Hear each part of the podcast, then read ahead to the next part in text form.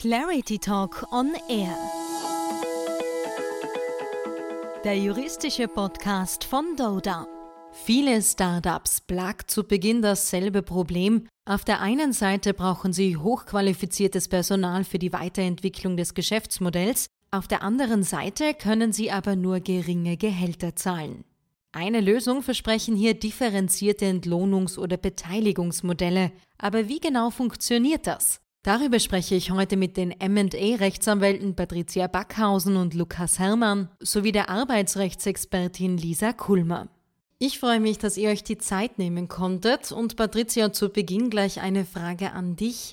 Um Mitarbeiter auch trotz niedrigen Gehältern bestmöglich zu binden, setzen Startups häufig auf Mitarbeiterbeteiligung.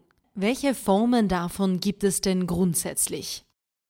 Ja, also wie du es bereits angesprochen hast, stehen Startups äh, oft vor dem Problem, dass sie vor allem am Anfang nur begrenzte liquide Mittel zur Verfügung haben.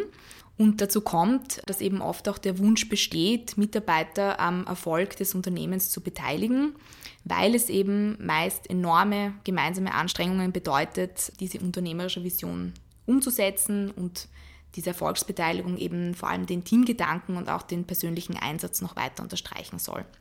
Und da gibt es verschiedene Modelle, wie man eine Erfolgsbeteiligung umsetzen kann. Man würde meinen, dass es am naheliegendsten wäre, den Mitarbeitern Geschäftsanteile am Startup direkt zu gewähren. Dabei muss man aber bedenken, dass Startups meist in der Rechtsform der GmbH errichtet werden und für Anteilsübertragungen oder auch Anteilsschaffungen im Rahmen einer Kapitalerhöhung bei einer GmbH brauche ich eben immer einen Notariatsakt. Und das ist nicht nur kostspielig, sondern macht das ganze Modell auch ein bisschen unflexibel. Und was auch hinzukommt, ist, dass man als Gesellschafter natürlich auch Mitspracherechte hat. Äh, man muss einem Gesellschafter sogar äh, mindestens eine Stimme in der Generalversammlung gewähren. Das heißt, sobald man Gesellschafter ist, kann man grundsätzlich auch mitbestimmen, wer mit der Geschäftsführung betraut wird oder ob eben bestimmte Geschäfte abgeschlossen werden sollen. Und ich habe als Gesellschafter auch noch weitgehende Informations- und Einsichtsrechte. Und eben genau diese Gründe haben neben steuerlichen und auch sozialversicherungsrechtlichen Aspekten dazu geführt, dass diese Variante der Mitarbeiterbeteiligung eben oft nicht verwendet wird.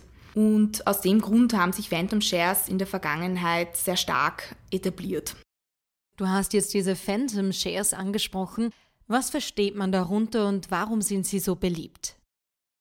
Phantom Shares, werden auch virtuelle Anteile genannt, sind Anteile am Unternehmenserfolg, ohne dass ein Mitarbeiter dabei formell Gesellschafter der Gesellschaft wird.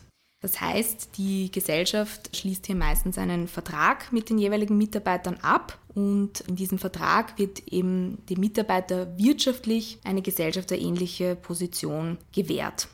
Im Vordergrund steht dabei meistens die Beteiligung am Exit-Erlös. Das heißt, die Mitarbeiter partizipieren am Erlös, der bei einem späteren Verkauf des Unternehmens erzielt wird. Man kann Mitarbeitern auch zusätzlich noch an Dividendenausschüttungen beteiligen. Gerade bei Startups kommt das jedoch in der Anfangsphase oft nicht vor. Und ein wesentlicher Vorteil von diesem Modell ist eben, dass ich Mitarbeiter nur wirtschaftlich gleichstelle und ich sonstige Formalitäten, die ich sonst beachten müsste, wie Notariatsaktspflicht, Teilnahme an Generalversammlungen etc. außen vor lassen kann. Und das ist vor allem bei künftigen Finanzierungsrunden oft ein Vorteil. Wenn es nun um die Gestaltung geht, worauf sollte man dort achten, Lukas? Prinzipiell sollte man bei den Mitarbeiterbeteiligungen beachten, dass man gleich bei der Etablierung Geld in die Hand nehmen sollte und schauen sollte, dass man das professionell ausgestaltet. Vor allem, weil die Sanierung nachher, wenn Fehler passiert sind, oft um Vielfaches teurer ist, als wenn man von Anfang an eine professionelle Beratung in Anspruch nimmt. Und dazu gehören auf jeden Fall ein kundiger Gesellschaftsrechtler, ein guter Arbeitsrechtler und sicher auch ein, ein guter Steuerberater. Am besten sind alle drei bereits vertraut mit der Gesellschaft, mit den Mitarbeitern und vor allem mit Modellen dieser Art. Auf jeden Fall gut überlegen sollte man sich auch, welche Mitarbeiter partizipieren sollen und wie man das VSOP oder das Mitarbeiterbeteiligungsprogramm im Detail gestalten möchte. Da gibt es die verschiedensten Ideen. Äh, man kann es so ausgestalten, dass der Anspruch gegen die Gesellschaft gerichtet ist. Man kann es so ausgestalten, dass der Anspruch gegen einzelne Shareholder gerichtet ist und es einfach nur einen schuldrechtlichen Anspruch eben gegen den Gesellschafter gibt. Da muss man sich auf jeden Fall überlegen, wann überhaupt partizipiert werden soll. Nur bei Exit oder vielleicht einem IPO oder ob auch an den Dividenden mitgenascht werden soll. ist bei Startups in jungen Jahren wahrscheinlich nicht so sinnvoll, weil das Geld in der Gesellschaft bleiben soll, eben damit die Gesellschaft weiter wachsen kann. Vielleicht will man auch einen Cap für eine Auszahlungssumme vereinbaren, das nicht bis ins Ewige mitverdient werden kann. Man kann sich überlegen, ob der Anspruch verfallen soll, wenn der Mitarbeiter ausscheidet. Wenn ja, wann? Interessant auch, was passiert, wenn ein Mitarbeiter, der einen Anspruch hat, einen Entlassungsgrund setzt. Und was auch sehr beliebt ist, sind Vesting-Szenarien, wo man einfach den Mitarbeiter lang ans Unternehmen binden will und der dann seinen Anteil über einen Zeitraum von drei bis fünf Jahren, jetzt ist das meistens marktüblich, vestet. Das heißt, er hat erst nach drei bis fünf Jahren den gesamten Anteil verdient und kriegt quasi pro Monat einen virtuellen Anteil dazu oder pro Halbjahr oder pro Quartal, wie man das ausgestalten will. Hier gibt es also unterschiedliche Möglichkeiten. Wenn wir nun auf das Arbeitsrecht blicken, was ist für Arbeitgeber und Nehmer bei einer Mitarbeiterbeteiligung von Bedeutung? Worauf muss man da achten, Lisa?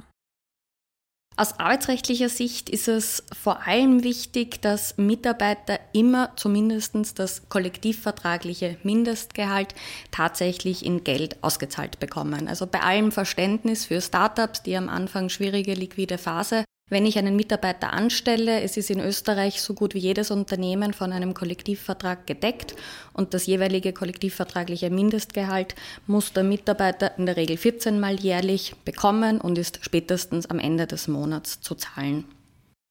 Darüber hinaus sind natürlich die unterschiedlichsten Anreizmodelle, vor allem in Form eines Mitarbeiterbeteiligungsmodells, denkbar und begrüßenswert. Bei der Ausgestaltung ist darauf zu achten, wie der Lukas schon gesagt hat, dass man sich wirklich das von allen Seiten betrachtet. Gerade was aus gesellschaftsrechtlicher Sicht oft wünschenswert ist, also diese Phantom Shares oder virtuellen Anteile, sind aus arbeitsrechtlicher Sicht wieder nicht immer so einfach umsetzbar. Das liegt darin, dass wenn ich ein echtes Aktienoptionsprogramm ausgestalte, haben die Mitarbeiter ja auch eine Gesellschafterstellung. Und weil die Mitarbeiter dann nicht nur Arbeitnehmer sind, nicht nur in einem Arbeitsverhältnis zur Gesellschaft stehen, sondern eben auch Gesellschafter sind, können besondere Regelungen greifen. Also die Aktien zählen nicht zum Entgelt und arbeitsrechtliche Regelungen, über die wir uns normalerweise Gedanken machen müssen, greifen nicht. Das heißt zum Beispiel, dass ich die Aktien bei der Entgeltfortzahlung im Krankheitsfall nicht berücksichtigen muss oder bei der Ermittlung der Bemessungsgrundlage für die Abfertigung alt. Wenn ich jetzt, ähm, was eben aus gesellschaftsrechtlicher Sicht zum Beispiel begrüßenswert sein kann, ein Phantom Share Programm mache oder virtuelle Aktien ausgebe, dann fällt mir dieser Unterschied weg. Die Mitarbeiter sind dann nicht gleichzeitig auch Gesellschafter und deswegen kommen wieder arbeitsrechtliche Regelungen ins Spiel, über die wir uns Gedanken machen müssen. Welche sind das konkret? Vor allem zwei Regelungen, die bei äh, Mitarbeiterbeteiligungsmodellen sehr beliebt sind, spießen sich in der Regel mit arbeitsrechtlichen Grundsätzen. Und zwar das ist einerseits das Vesting und andererseits die Good and Bad Leaver Regelungen. Für Angestellte ist es nämlich nicht zulässig, dass, es, also dass das Entstehen eines Anspruchs davon abhängig gemacht wird, dass das Dienstverhältnis an einem bestimmten Tag noch aufrecht ist. Und wenn ich jetzt aber eben den Anspruch, wie das im Vesting in der Regel passiert, daran binde, dass eben das Dienstverhältnis bis zu einer bestimmten Zeit noch aufrecht ist, dann ist das in der Regel so nicht umsetzbar. Angestellten gebührt grundsätzlich immer ein zumindest zeitalliquoter Anspruch, also ein anteiliger Anspruch für die Zeit des aufrechten Dienstverhältnisses. Außerdem ist es verboten, dass die wirtschaftliche Freiheit der Mitarbeiter übermäßig beschränkt wird. Man spricht von der Kündigungsfreiheit. Es muss dem Mitarbeiter grundsätzlich immer freistehen, das Dienstverhältnis, wenn es für ihn nicht mehr passt, auch zu beenden.